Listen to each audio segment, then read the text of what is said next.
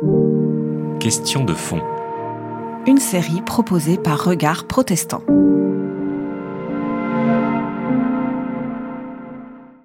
Alors, nous sommes là pour parler, faire un peu le point sur euh, ce qui s'est passé autour de la porte ouverte, qui est sujet à beaucoup de débats, de polémiques. On a été, été accusé d'être le cluster pour toute la France.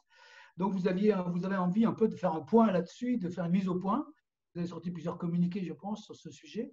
Est-ce que vous voulez nous expliquer un peu quelle est la position du CNEF par rapport à cette situation?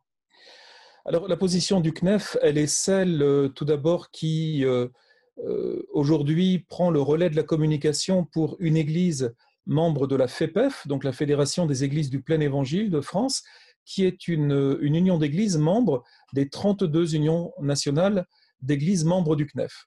Et il nous a semblé important, après que cette église locale ait subi un, feu roulant euh, d'accusations, de stigmatisation, voire même de tentatives de lynchage médiatique, euh, de prendre le relais au niveau national avec leur accord, après les avoir accompagnés depuis les premiers jours dans leur communication en termes de conseils juridiques et d'accompagnement politique pour les aider à, subir la pression qu'ils subissent, euh, ouais, à subir la pression qui leur est tombée dessus. Vous me disiez que vous avez plusieurs points euh, que vous vouliez préciser par rapport euh, donc à cette église, sa place dans le CNEF, et, par rapport à tout ce qui a été raconté. Vous avez quelques précisions à apporter.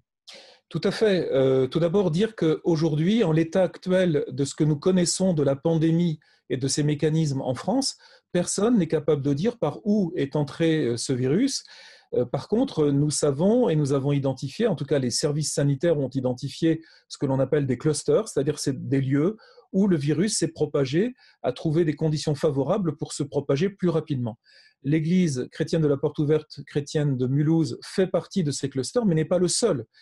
Euh, aujourd'hui, il serait trop tôt pour euh, dévoiler quoi que ce soit ou pour donner un avis de juge ou d'expert que je ne suis pas sur les mécanismes qui ont amené ce virus à entrer sur le territoire et à se répandre. La seule chose que nous pouvons dire, c'est que l'Église a été victime, malgré elle, de ce virus en étant un accélérateur de sa diffusion dans la région de l'Est, mais ça n'est pas le seul cluster. Nous voyons aujourd'hui, après les premiers travaux qui sont en cours, d'autres foyers de contamination qui se sont développés dans d'autres régions de France. Donc, oui, l'Église a malgré elle contribué à l'accélération de la diffusion de ce, virus, mais n'est pas le seul cluster en France. D'accord. Vous voulez parler aussi, à travers les attaques qui ont été, les critiques ou les commentaires qui ont été faits autour de cette affaire-là, vous avez l'impression qu'on a un peu stigmatisé les évangéliques, ces, types d'églises qui ne sont pas très connus finalement en France, qu'on accuse toutes sortes de venir des États-Unis, enfin je ne sais quelles accusations. Est-ce que vous voulez préciser un peu des choses par rapport à ça, critiques qui ont été faites oui, tout à fait. Alors, il nous semble que tout d'abord, le, phénomène auquel nous assistons est un phénomène assez classique dans la nature humaine, où l'on cherche tout de suite, à court terme, un bouc émissaire pour lui faire porter la responsabilité d'un incident ou d'un drame quelconque. Il fut un temps dans des heures sombres de notre pays où les Juifs euh, ont dû porter des suspicions. Euh, demain, ce sera peut-être les musulmans. Aujourd'hui, ce sont les évangéliques qui, parce qu'un foyer s'est déclaré dans cette église, qui est une église importante, euh, s'est retrouvé sous le feu des projecteurs.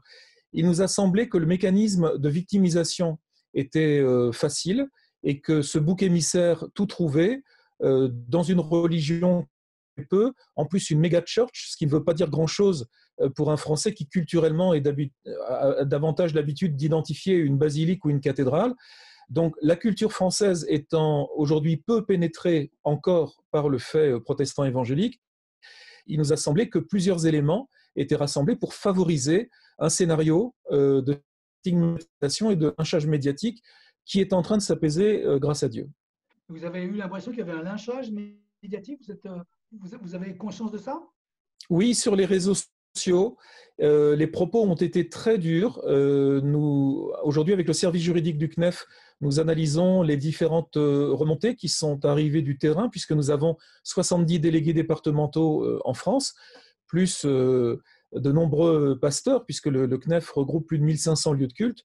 Et aujourd'hui, nous avons un faisceau d'informations et de témoignages qui remontent au CNEF, euh, et surtout sur les réseaux sociaux, qui nous témoignent de propos qui sont qualifiables de, calomniateurs ou de diffamatoires, voire même, voire même d'incitation à la haine à l'encontre de la communauté évangélique au sens large. Et vous avez l'impression, vous me disiez tout à l'heure en préparant l'interview, que vous avez l'impression qu'il y a même des autorités publiques qui ont eu des paroles un peu malheureuses par rapport à la, communauté?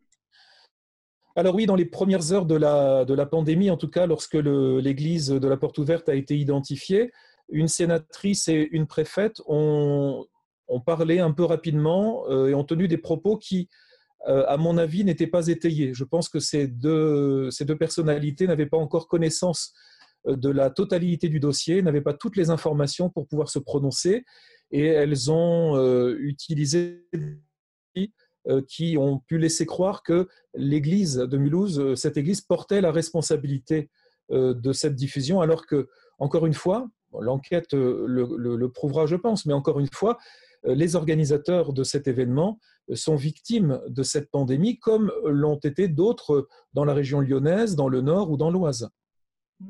Qu'est-ce que vous pouvez nous dire aujourd'hui de la situation dans cette église? Comment les gens, les responsables de l'église vivent cette aventure, enfin ce malheur d'ailleurs, cette horreur? Comment ils analysent ça? Comment ils reçoivent? Dans quel état aujourd'hui cette église est Si vous avez des nouvelles directes? Alors oui, nous avons des, nouvelles puisque nous les avons accompagnées avec notre service communication, notre service juridique, le réseau des délégués départementaux, le réseau politique depuis le départ. Euh, tout d'abord, ils ont été extrêmement secoués, choqués par ce qui leur arrive, parce qu'il ne faut pas oublier qu'au sein même de, l'Église, il y a plus de 20, à ma connaissance, au moins 20 décès, qui ont été enregistrés, de nombreuses centaines de personnes malades, dont le pasteur principal qui a été gravement atteint, Samuel Peter Schmidt, qui, qui est rentré chez lui, mais qui est encore très affaibli. Euh, donc, il n'y a plus une seule réunion il n'y a plus aucun euh, regroupement dans, ce lieu de culte, conformément aux directives préfectorales. Euh, mais ce que j'entends, c'est une Église qui souffre, une Église qui souffre d'abord d'avoir perdu des êtres chers, une Église qui souffre parce que de nombreuses personnes, plus plusieurs centaines, sont malades du Covid-19 et on sait ce que ça représente. Mais en plus, là-dessus, il a fallu rajouter la couche de cette stigmatisation et de ce feu roulant de critiques et de suspicions qu'ils ne comprennent pas eux-mêmes, qu'ils vivent difficilement, ils ont l'impression d'être accusés d'avoir répandu la mort. Et c'est extrêmement difficile pour un protestant évangélique qui annonce Christ, qui annonce l'amour du Christ, la réconciliation avec Dieu, des valeurs de paix, euh, de, concorde citoyenne, de se voir euh, du jour au lendemain euh, responsable d'une pandémie nationale. Alors, Maintenant, nous avons euh, des contacts avec l'équipe d'encadrement, avec le pasteur responsable, euh, qui sont tous très courageux et qui ont fait du mieux qu'ils ont pu, en tout cas, surtout euh, Samuel, pasteur Peter Schmidt a été hospitalisé. Aujourd'hui, moi, ce que j'ai entendu du pasteur qui a, fait une déclaration publique hier sur un, grand, réseau social chrétien, c'est qu'il y aura un avant Covid-19 et un après Covid-19 dans cette, dans cette communauté. Euh, moi, j'ai entendu mon collègue euh, Samuel Peter Schmidt euh, prononcer des paroles d'humilité, de sagesse, de reconnaissance à Dieu de ce qu'il avait vécu et de ce que Dieu lui avait permis d'en sortir. Mais certainement, des racines plus profondes se sont ont poussé dans sa foi et dans la foi de, tous les chrétiens de cette Église. Et je crois que quand le vent de la tempête sera passé, cette Église et toute, toute l'équipe d'encadrement et l'équipe pastorale en ressortira fortifiée et grandie. Qu'est-ce que vous vous retirez en tant que nef de cette aventure-là? Même au point de vue spirituel, j'allais dire, une, une, affaire comme ça, quand même, secoue, remet en question des choses, une prédication, une théologie. Est-ce qu'on a, c'est trop tôt pour en parler Et est-ce que vous pensez qu'on va vers ça, peut-être vers une espèce d'approfondissement, de réflexion, que vous disiez à l'instant, de réflexion de fond? Est-ce que ça va conduire à ça ou, ça n'a pas grand-chose à voir? Euh, si, bien sûr. Le, alors, le Conseil national des évangéliques de France représente, euh, regroupe 32 unions nationales d'églises protestantes évangéliques, donc une, une palette de sensibilités euh, qui vont d'églises non pentecôtistes, non charismatiques, aux églises pentecôtistes charismatiques. donc, je ne peux pas parler à la place du comité théologique, mmh. mais il me semble que cette expérience, cette épreuve, euh, va certainement euh, rapprocher plusieurs d'entre nous d'une théologie de la croix, d'une théologie où la souffrance euh, est intégrée dans le plan de Dieu, où la maladie est intégrée dans le plan de Dieu, et où la maladie n'est pas la conséquence du péché, mais simplement de, la faiblesse de notre corps, de l'entrée du péché dans, l'histoire de, la nature humaine, et certainement porter un regard différent sur la maladie, sur la souffrance, sur l'accompagnement, et puis aussi sur notre responsabilité euh, civile euh, de citoyens en tant qu'Église, en tant que communauté.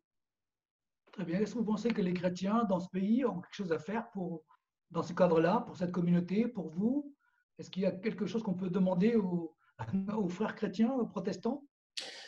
Oui, au protestantisme, qui le fait déjà depuis les premières heures, et nos, frères et sœurs catholiques le font aussi, c'est qu'ils prient, ils se sont euh, mobilisés dans la prière pour, euh, bien sûr, la guérison, si Dieu le souhaitait, pour aussi que la justice soit rendue à cette Église qui a été, qui a été stigmatisée, mais pour que, je crois, que tout le pays apprenne aujourd'hui à intégrer le fait euh, évangélique euh, dans sa culture. Je pense, c'est un ami sociologue qui me l'a dit il y a très peu de temps, je crois que nous sommes entrés dans une nouvelle phase de la réforme protestante qui ne s'est jamais arrêtée, je crois, depuis le XVIe siècle.